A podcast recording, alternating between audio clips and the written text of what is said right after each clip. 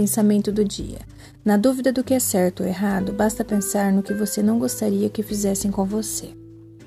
Mensagem: Filhos, eu lhe dei a vida, mas não posso vivê-la por você. Eu posso mostrar o caminho, mas não posso estar nele para liderar você. Eu posso mostrar a diferença do certo ou errado, mas não posso decidir por você. O amor de uma mãe nos transforma na melhor versão que podemos ser.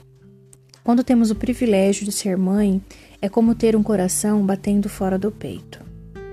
Ter um filho muda todos os nossos hábitos, rotina, nos deixa cansada, estressada, mas o seu sorriso renova as nossas energias e acalma nossos corações.